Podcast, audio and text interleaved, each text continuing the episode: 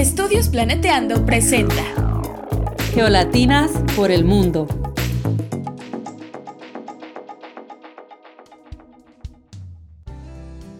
Hola, hola, bienvenidas, bienvenidos y bienvenidos al podcast Geolatinas por el Mundo, en donde cada episodio conversaremos con una becaria o ex becaria geolatina acerca de la beca que impulsó su desarrollo profesional y también sobre sus vivencias durante esta etapa tan bonita.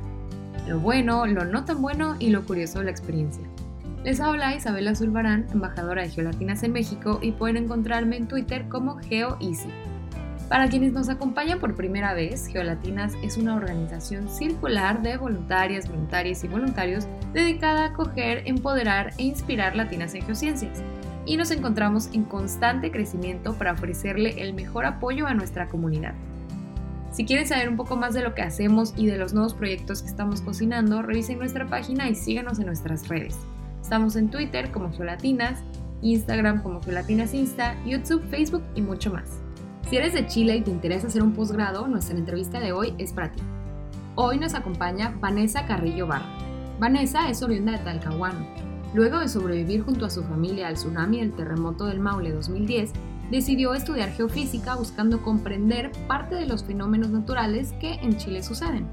Estudió su pregrado en la Universidad de Concepción, donde se interesó inicialmente en el estudio de datos sismológicos de volcanes para posteriormente orientar su interés de investigación en la sismología y los terremotos en zonas de subducción. Actualmente es estudiante del Magíster en Ciencias, Mención Geofísica de la Universidad de Chile, donde es becaria de ANI. Hola Vanessa, bienvenida. Hola, muchas gracias por la presentación. ¿Por qué para comenzar no nos cuentas un poquito sobre ti y cómo te interesaste en una carrera en Ciencias de la Tierra? Eh, yo soy Vanessa, me dicen Nane y soy oriunda de Concepción Talcahuano que son ciudades en la zona central de Chile. Eh, soy geofísica de la Universidad de Concepción y actualmente, como mencionaba, estoy estudiando el magíster en la Universidad de Chile. Y aparte de la geofísica, me interesa mucho participar de organizaciones o grupos de mujeres en áreas de STEM. Y en ese contexto, aparte de la universidad, eh, soy miembro de una red de apoyo de egresadas, de donde estudié mi pregrado, voluntaria en una organización que se llama Niñas Pro, y también soy, bueno, miembro de Geolatinas. Bueno, ¿cómo surge mi interés en las ciencias de la Tierra? Es una gran pregunta y me he enredado, pero de cierta forma yo me cambié de área en el camino a buscar una vocación. Desde chiquitita me interesaban las humanidades. Yo observaba a mi abuelo que pintaba algunos cuadros y al principio quería ser pintora como él. Eh, y cuando era un poco más grande me interesaba bastante la historia, pero al crecer me di cuenta que las matemáticas eran bastante interesantes, que se me daban fácil eh, y que las disfrutaba. Entonces empecé a ver otros aspectos como a los cuales me podía dedicar. Y dentro de todo esto creo que un hito importante para mí fue el año 2010, cuando ocurrió el terremoto del Maule, que es un como gran terremoto que se sintió en la mayoría de Chile central y tuvo un tsunami bastante devastador en las zonas costeras. Eh, yo tenía como 14 años y, como he vivido siempre en Talcahuano, que es un puerto industrial súper importante en la zona, con mi familia perdimos nuestra casa por el tsunami. Y lamentablemente como en ese entonces hubo errores de información para las evacuaciones, eh, nosotros tuvimos la, la, mala suerte quizás de quedar atrapados en una ruta costera cuando sucedió el tsunami, lo que sería como la segunda o tercera ola, por decirlo así. Entonces fue un acontecimiento súper fuerte y un poco traumático para todos nosotros pero con el tiempo me doy cuenta que esa experiencia terminó como por llenarme de curiosidad por lo que había sucedido, de como ganas de comprender eh, el por qué o el cómo, eh, entonces, porque antes había solamente percibido sismos súper chiquititos. Entonces eso se terminó de conjugar con, con, que estaba buscando qué carrera estudiar. Y como era humanista al principio, me cambié de área y empecé a explorar las ciencias. Y e investigando sobre ciencias de la Tierra, llegué a geofísica y me convenció de inmediato. Entonces ya como a los 15, 16 años tenía como súper claro que quería estudiar. Eh, seducía por los encantos de los terremotos y los volcanes. Y bueno, al final, en el 2014, entré a la Universidad de Concepción y a partir de ahí he estado interesada y trabajando en las líneas de sismología eh, y estudio de terremotos. ¡Wow! No, no, no, o sea, estoy sin palabras. Número uno, porque yo también quería ser pintora cuando era niña, o sea, antes de que arquitectura me hiciera ojitos, ¿no? Y luego me di cuenta que siempre había disfrutado las matemáticas y que igual siempre se me habían facilitado. Y pues eso terminó influyendo a la hora de cambiarme de carrera y elegir geofísica. Entonces, eso es algo que tenemos en común. Y número dos, pues yo la, yo la verdad que solo puedo imaginar lo traumático que debió ser vivir eso. Y, pues yo creo que ni imaginándolo, ¿no? Se le puede acercar a, tal experiencia, o sea, vivirlo en, carne propia. Y sobre todo para ti, ¿no? Que estabas jovencita. Eh, pero pues tanta devastación despertó algo que a futuro sería bueno y eso es tu picazón o tu curiosidad por saber más al respecto. Y pues ojalá que no, no hubieras tenido que, que vivir eso para que te empezara a llamar la atención geofísica, pero pues aquí estás ya toda hecha una profesional, toda una geofísica y ya sabes qué onda con los sismos.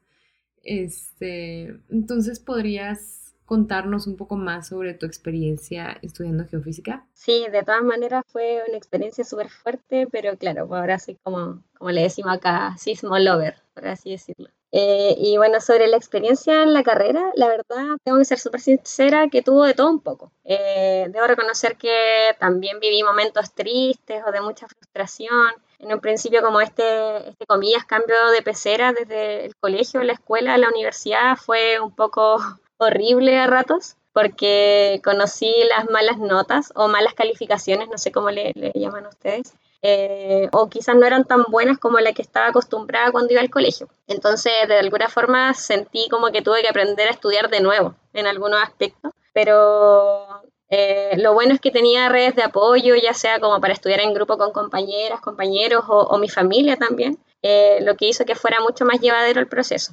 Eh, también otra cosa es que me sucedió es que en la facultad donde yo estudiaba, si bien había una, cantidad no menor de mujeres, aún así habían ciertas conductas como un poco machistas o sexistas eh, arraigadas. Entonces, en ese contexto igual fue genial como poder experimentar la unión entre compañeras, funcionarias, docentes, mujeres, y disidencias y, poder participar como de, hacer, de un proceso de hacer la facultad mejor para, para todas, todos y todes. Eso fue como, como vivir un poco el empoderamiento, eso, eso fue bueno a la larga.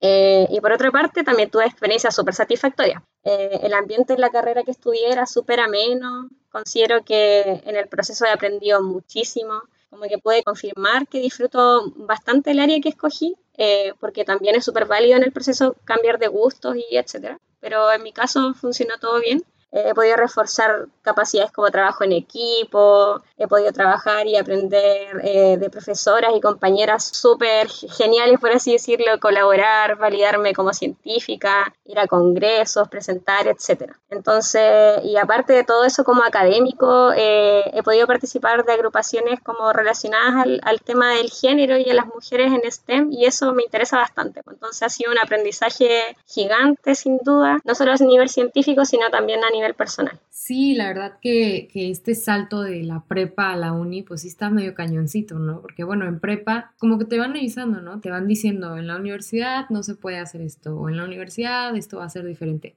Y como que te van dando warnings, siento yo. O sea, casi, casi te dicen como que disfruta mientras puedas. Y, y sí, es ciertísimo que o sea, que cuando sales de la prepa con buenas calificaciones y luego entras a la universidad y, y pues empiezas a conocer lo que son las malas notas o, o notas a las que no estás acostumbrada, pues pega bastante porque, o sea, yo creo que, que es hasta como un bautizo universitario, ¿no? Esto de, de sacar alguna mala calificación porque yo no conozco a ninguna persona que al menos en su primer semestre no haya tenido alguna mala nota, ¿no? Este, porque pues como tú dices, es un cambio de pecera. Y sí, pues lo único feito es cuando nos toca vivir estas conductas de intolerancia que pues están tan arraigadas. Pero lo más lindo yo creo que siempre va a ser eso que, que tú dices, experimentar esa unión, em, encontrar un sentido de comunidad para que pues personas con distintas realidades tengan un espacio y alcen la voz. Pero definitivamente que pues la experiencia universitaria es bien linda en general, ¿no? Entonces, hablando un poquito más sobre tu experiencia como estudiante de posgrado, ¿tú por qué consideras que es importante estudiar un posgrado? ¿Qué es lo que te motiva a hacerlo? Claro, respecto a lo de las notas, igual después uno cuando ya entra como a su especialización, en general esa realidad cambia un poco y te va mejor y eso te motiva harto, o sea, como para darle aliento a las personas que, que están quizás viviendo el proceso, no siempre va a ser así. Y sobre tu pregunta, eh, creo que lo primordial es considerar lo que una quiere o cómo se proyecta a futuro. Creo que no es obligación hacer un posgrado, pero si para alcanzar esas metas que uno sueña o, quiere se requiere una especialización, yo creo que es una súper buena alternativa.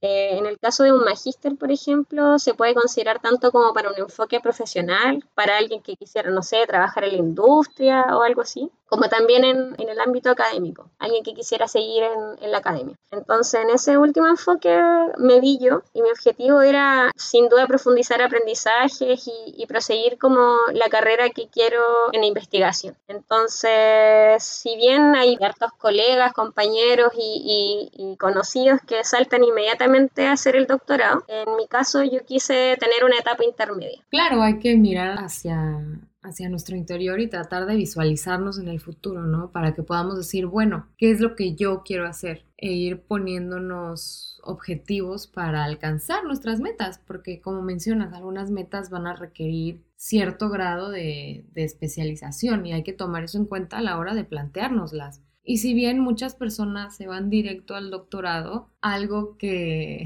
que me ha quedado de aprendizaje de estar aquí en Geolatinas y sobre todo aquí en, en este podcast eh, sobre becas de, maestría, de doctorado, eh, pues es que son procesos académicos muy personales o muy únicos y, pues cada quien tiene un proceso distinto. Entonces está pues muy bien que hayas decidido hacer tu maestría y, y seguirte preparando. Entonces, eh, ya que estamos hablando de tu maestría, ¿por qué elegiste estudiarla en esta universidad?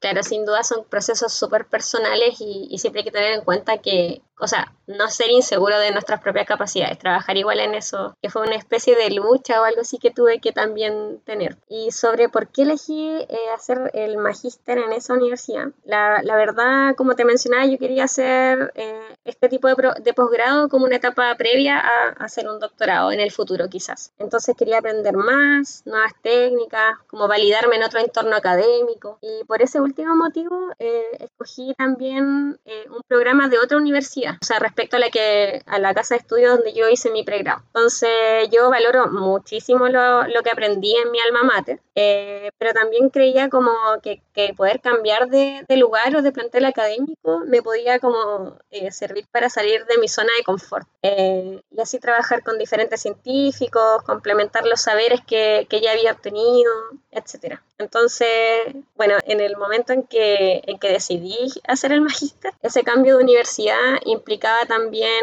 cambiarme de ciudad es decir, mudarme a vivir a, a Santiago en este caso, eh, dentro de Chile. Eh, entonces también como que estaba considerando ciertos aprendizajes como personales, pero por la pandemia eso no, no, fue posible o aún no es posible, pero me imagino que no, no todo sale como uno planea siempre. Pero de todas maneras ha sido una experiencia súper interesante y enriquecedora poder como cambiar de lugar, cambiar de aire y, y conocer a otros colegas y colaborar, eso, aprender. Sí, definitivo, cambiar de, de aire suele ser una experiencia pues, de aprendizaje, tanto personal como académica, porque aprendes mucho de las personas que están en este lugar que es nuevo para ti, pero también aprendes mucho sobre ti misma y, claro que también eh, pues sirve para hacer conexiones en otras partes, ¿no? Y ampliar tu, tu red de contactos. Y bueno, sí, la, la situación actual quizá nos limita un poco en el sentido de, por ejemplo, ir al campus y tener más interacción humana, que pues es bien necesaria, por cierto, o, o de repente ir al campo, pero pues siempre hay que, que, esperar lo inesperado y ser optimistas y, pues hacer lo mejor de la situación. ¿Y qué de la beca? ¿Por qué, ¿Por qué escogiste esta beca? Oh, esa es una gran pregunta. Eh, sobre la beca, yo soy beneficiaria de la beca de Magista Nacional de ANIT, que es la Agencia Nacional de Investigación y Desarrollo de Chile. Y la verdad, eh, era el único beneficio de esta agencia para el tipo de programa que yo escogí. Entonces no había mucha opción, al menos en el ámbito público. Quizás sí hay otros beneficios, no sé, de, de organizaciones privadas y cosas por el estilo. De igual manera, por supuesto, escogí esta beca para postular por los beneficios que incluye en términos de arancel y manutención para las personas becarias. Por otra parte, también recibí en su momento el consejo de algunos de los docentes con quienes había trabajado durante mi pregrado de postular a, la beca, aunque fuera un concurso súper competitivo, porque adjudicárselo también es como un buen ítem para el currículum. Además, aplicar a concursos como este igual es algo útil, es una buena experiencia porque en ese sentido los proyectos a los que uno probablemente va a seguir postulando como científica eh, son similares en Chile, entonces es un buen ejercicio. Ah, ya, ya veo, sí. No, pues estoy de acuerdo, ¿no? En que es un buen ítem para el CV, pero igual, eh, pues para uno mismo, ¿no? En saber el nivel de exigencia que tienen estos concursos o estas instituciones o estas agencias, eh, pues porque en el futuro se te pueden presentar oportunidades similares y esto puede servirte para que ya sepas más o menos qué onda. Em, entonces, ¿cómo es el proceso general de aplicación de la beca? Mira, en primer lugar, para aplicar a la beca hay que tener un paso previo que es haber postulado, estar postulando o, ya estar cursando un magíster acreditado en Chile. Eh, los programas de, de, posgrado acá consiguen como la acreditación al cumplir ciertos estándares académicos o de calidad. Entonces hay que primero estar, estar interesado o interesada, interesada en algún programa que esté acreditado y además cumplir ciertos requisitos respecto a tus notas de pregrado. Que estas sean superior o igual a 5 como mínimo o en su defecto estar dentro del 30% superior del ranking de ingreso. Eh, luego cumplir esos requisitos hay que sí o sí leer las bases concursables de, que se encuentran en el sitio web de ANID y de verdad es importante leerlas porque estas, estas bases son como el contrato de la beca y cambian un poco de año a año, así que es importante leerlas de, las del concurso que uno está participando. Eh, en general, los concursos de, de magíster y doctorado en Chile son a fin de año, entonces las bases se publican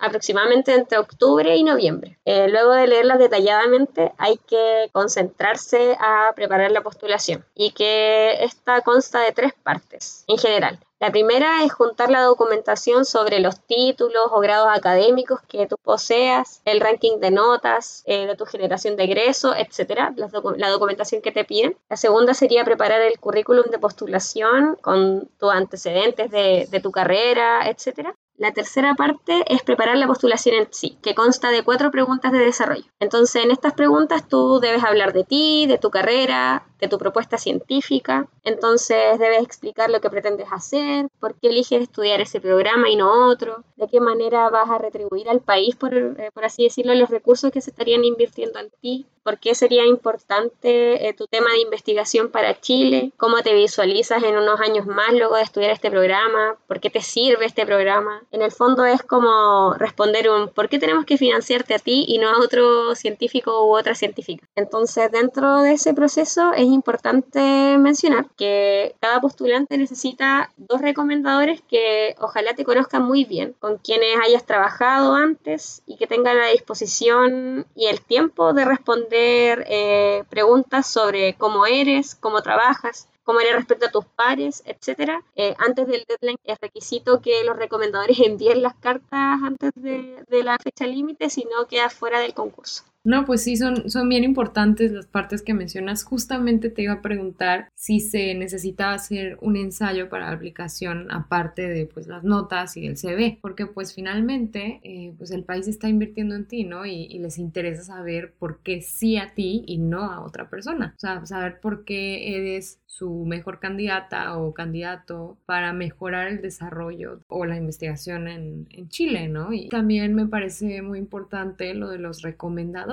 porque pues eso significa que tenemos que tener una buena relación con nuestros profesores o con nuestros asesores para que en un momento dado que necesites estas cartas de recomendación puedas acudir a ellas y tener la confianza de pedírselas y que claro pues te conozcan lo suficiente como para escribir sobre ti. Este, entonces, em, ya que andamos en el proceso de aplicación, ¿es en octubre que, que empieza este proceso o cuándo es que se tiene que empezar a postular uno para empezar a subir la documentación. Eh, sí, lo que indicas de los recomendadores es muy importante, de tener confianza, un buen trato, porque igual las cartas de recomendación, una como postulante nunca las lee, son secretas, son internas entre recomendadores y la agencia. Entonces es un ítem bastante importante a considerar. Y bueno, sobre la postulación en general, como mencionaba, las bases concursales para los eh, magíster y, y doctorado en Chile se publican entre octubre, noviembre o a lo más diciembre, va a depender del calendario que indique la agencia cada año. Y eso varía un poco cada año. Y su cierre o fin de postulación o el deadline, el temido deadline, eh, son en general como en diciembre o en enero. Eh, muy cerca de las fiestas de fin de año, lamentablemente. Y eso, eso igual es otro punto importante porque uno a veces anda a última hora consiguiendo documentos y no es posible hacerlo como, como uno quisiera porque están, no sé, la, la fiesta de fin de año. Y lo otro es que, bueno, el último día no hay que considerarlo para postular porque se cae la página y aquí hay mucha gente intentando. Así que todos esos tips hay que, hay que tenerlos en cuenta. Sí, diciembre está cañoncito, ¿no? Porque normalmente está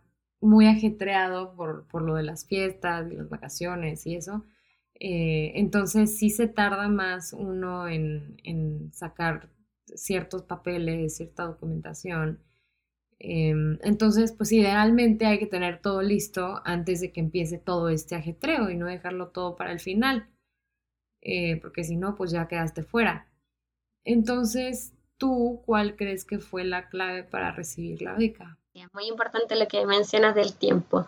Y creo que la clave, sin duda, eh, es preparar la postulación con tiempo y planificarla. Si es posible, comenzar a programarse eh, antes de que salgan las bases incluso, porque entre reunir documentos uno tarda bastante, como el, deadline o la fecha límite entre las fiestas de fin de año, eh, es muy adrenalínico el proceso y no recomiendo esa adrenalina para no. Y bueno, de cierta forma, eh, otro, otro punto que yo creo que es importante es considerar que las calificaciones o las notas uno ya, la, ya las obtuvo, no se puede hacer nada, nada más con ello. Entonces hay que sacarle provecho al resto de los ítems del puntaje, porque eso sí depende enteramente de nosotras, nosotros o nosotros, eh, durante el proceso de postulación. En mi caso, yo eh, apliqué dos veces a la beca de Magister Nacional. La primera vez, lamentablemente, lo hice muy justa en el tiempo y estuve una semana completa haciendo mi postulación la primera vez y aún así, si bien no saqué un mal puntaje, no pude preparar una buena postulación o no lo suficientemente buena para el nivel de competencia que tiene la beca. Entonces, em, no pude ponerle tanto detalle, etcétera, etcétera. En cambio, en la segunda oportunidad, elaboré un proyecto más detallado, tuve el tiempo de consultar la opinión de, de quién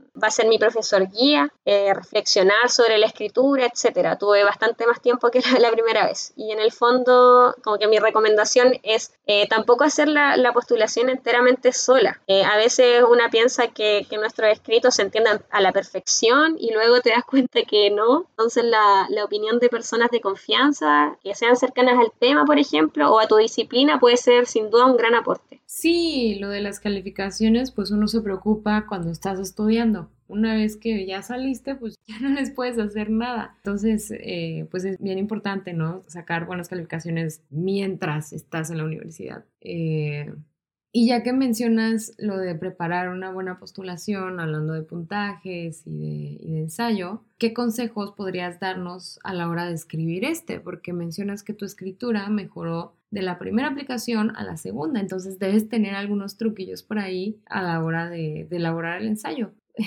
Este, ¿Podrías darnos algún consejo? Sí, sin duda hay varias cosas que considerar. Por ejemplo, eh, creo que un punto importante es responder exactamente lo que indican o piden las preguntas y ser concisa, porque a veces uno se da cuenta que no, porque no respondió lo que te están pidiendo y hay que intentar de cumplir los objetivos eh, que en cada pregunta te señala. Eh, también al momento de, plantear la propuesta de investigación, la idea es que de cierta manera se note que hay un gap o, que tú muestres que hay un gap en la ciencia y, en, este, en este hueco se, se, insertaría tu aporte, por así decirlo. Entonces, la idea es mostrar que, estás al corriente con las cosas relevantes del estado del arte de tu área. Eso también puede ayudar. Si bien no es requisito tener claro un proyecto de investigación al momento postular, porque uno todavía no, no, ha, no entrado al magíster y no, no está dentro del programa, eh, en mi opinión es mucho más sencillo al menos tener una idea y trabajar desde ahí en la postulación. Creo que eso en mi caso hizo la diferencia entre mis dos aplicaciones. Y algo que también me ayudó muchísimo fue que durante como previo al proceso de postulación, para la segunda vez, tomé unos talleres dirigidos a, gente que quería postular en la universidad donde apliqué. Y varias casas de estudio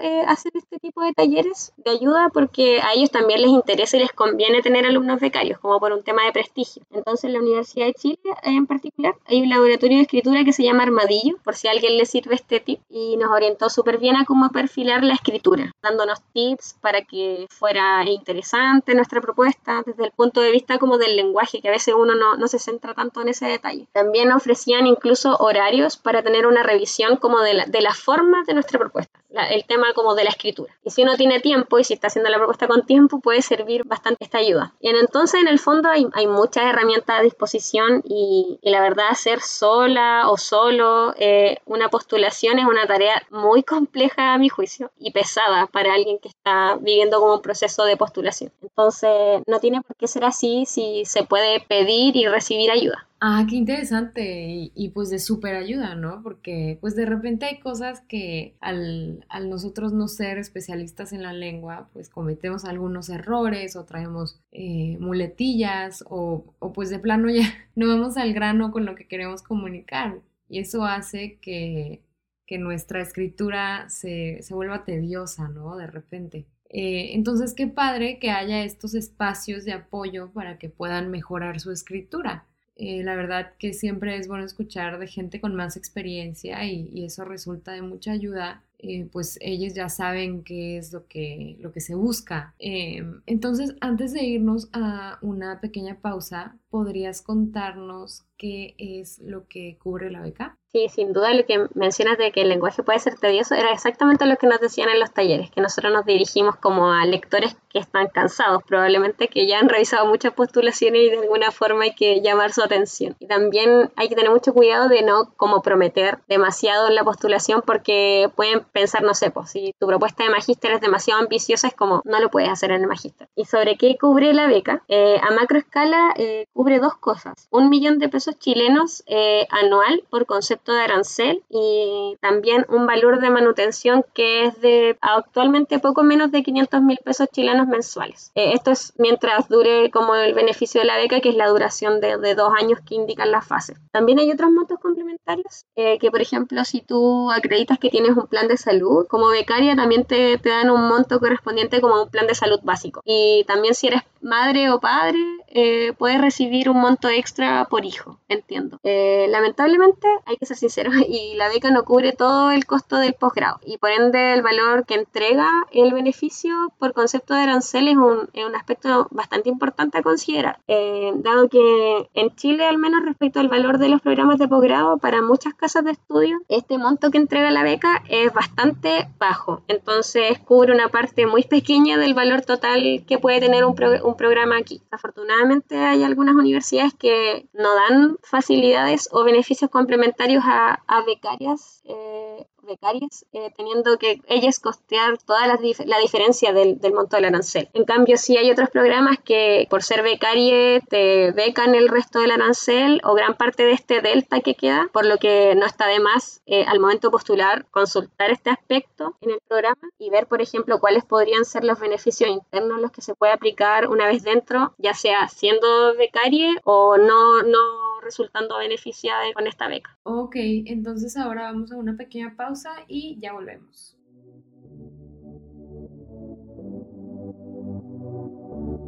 Desde Geolatinas queremos recomendarles el podcast La FAC, un podcast de la Alianza Estudios Planeteando sobre tips, reflexiones y regadas de cómo hackear la facultad sin morir en el intento.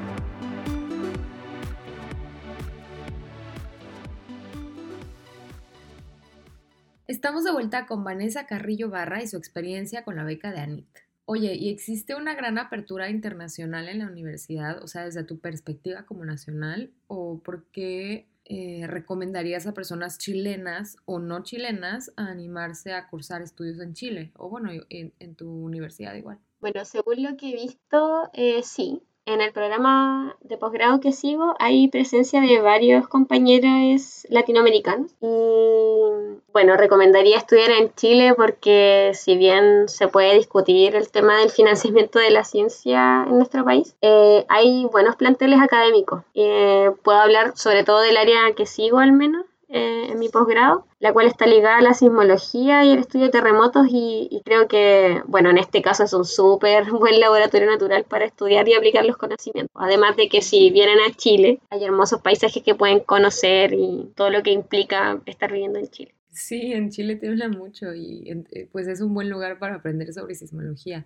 ¿Y qué consejos podrías brindarnos para una aplicación exitosa? Sí, es verdad, o sea, en Chile tiembla mucho y en México también, por si acaso. Eh, y bueno, sobre los consejos para una postulación exitosa, creo que son los mismos para cualquier postulante, independiente de su nacionalidad, pero entiendo que en este caso, además hay que tener una residencia definitiva en Chile que esté vigente. Si no me equivoco, ese es como un requisito extra que habría que cumplir. Ya. Y em, entonces, ¿en qué idioma presentaste la solicitud de beca? ¿Te dejan presentarla en otro idioma que no sea español? Eh, la postulación se recibe en español, según entiendo, pero tengo certeza de que se da la oportunidad de recibir las cartas de recomendación también en inglés en caso que a los recomendadores eh, les sea más sencillo en este idioma. Pero luego cuando uno es becarie, me parece que se deben adjuntar los documentos traducidos oficialmente al español en caso de que estén en algún otro idioma. En el caso de las becas nacionales, obviamente, eh, que son las de magíster y doctorado nacional. De todas maneras, esta información siempre está súper detallada en las bases y en los talleres que eh, la agencia ofrece cada vez que se abre una convocatoria.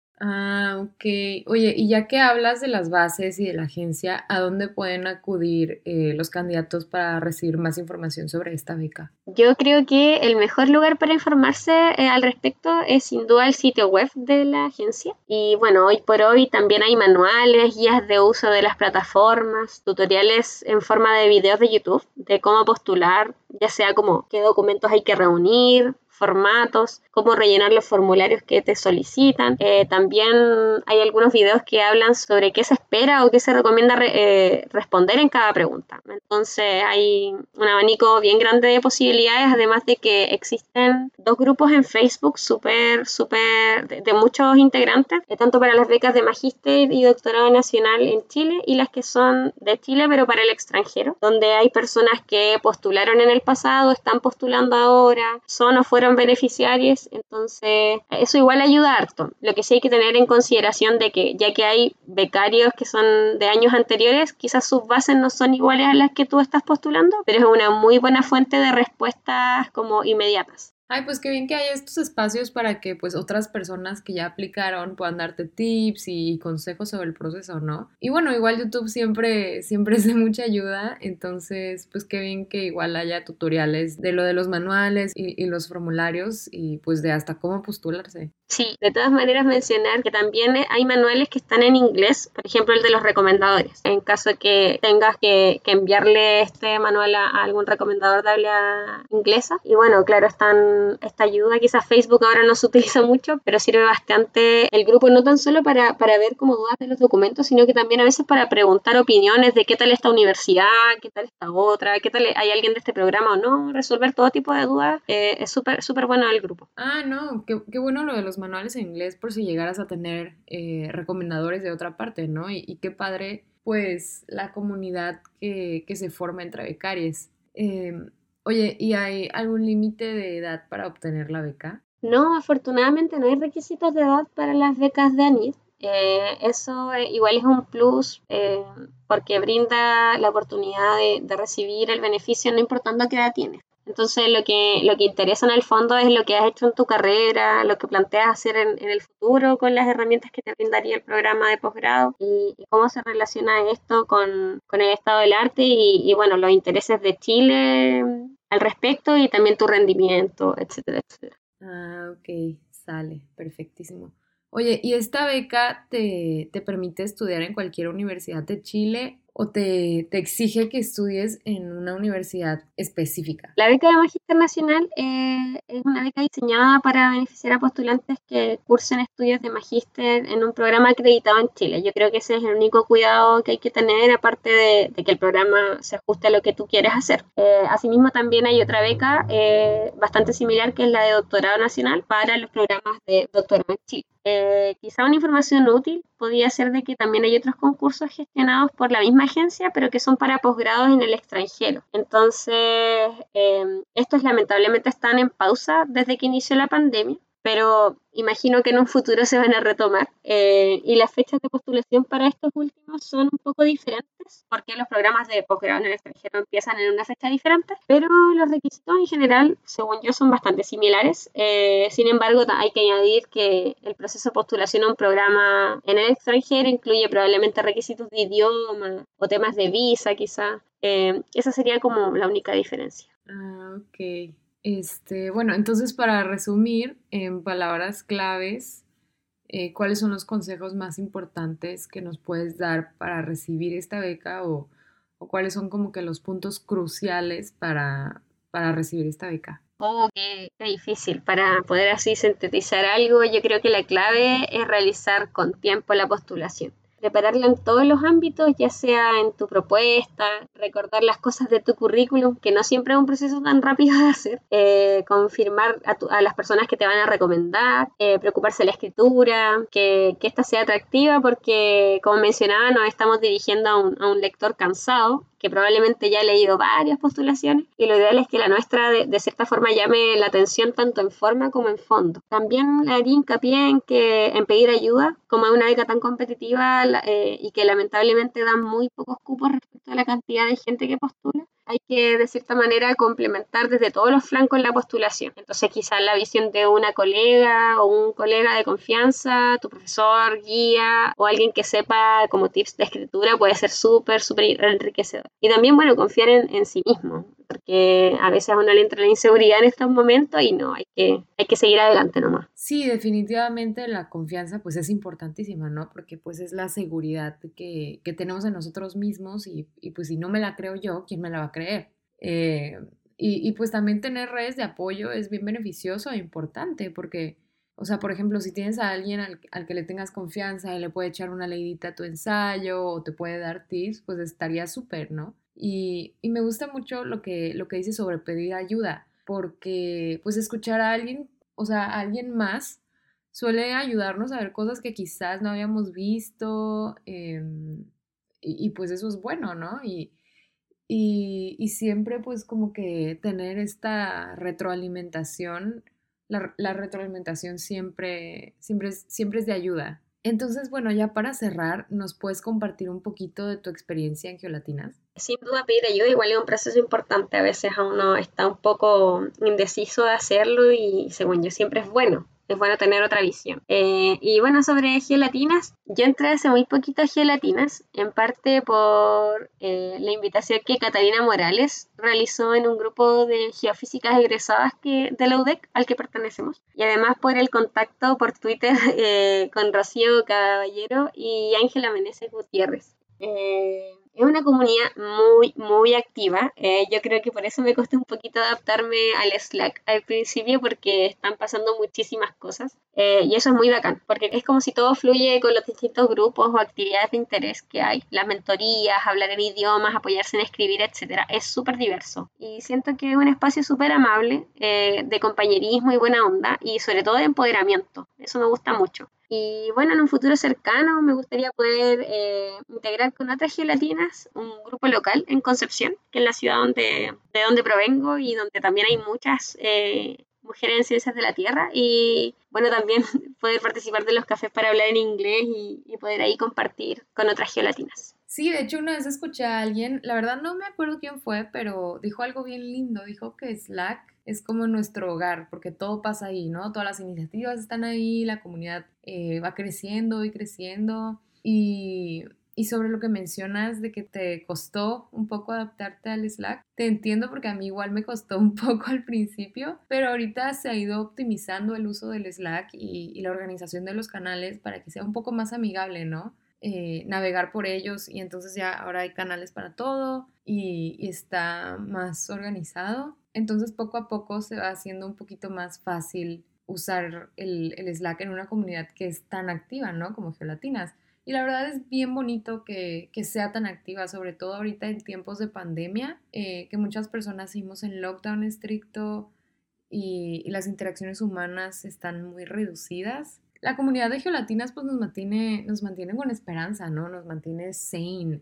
Son estas gotitas de, buena vibra que podemos tener eh, durante el día o durante la semana que, que, es, que es bien lindo, ¿no? y que hacen la diferencia. Sí, sin duda, sobre todo en estos tiempos de pandemia es súper necesario tener una especie de refugio. Para despedirnos, queremos agradecer nuevamente a Vanessa por acompañarnos hoy. Pueden seguir el trabajo de Vanessa en Twitter como arroba Carrillo barra, en Instagram como arroba nanefcb y en LinkedIn para saber un poco más sobre ella y sus proyectos.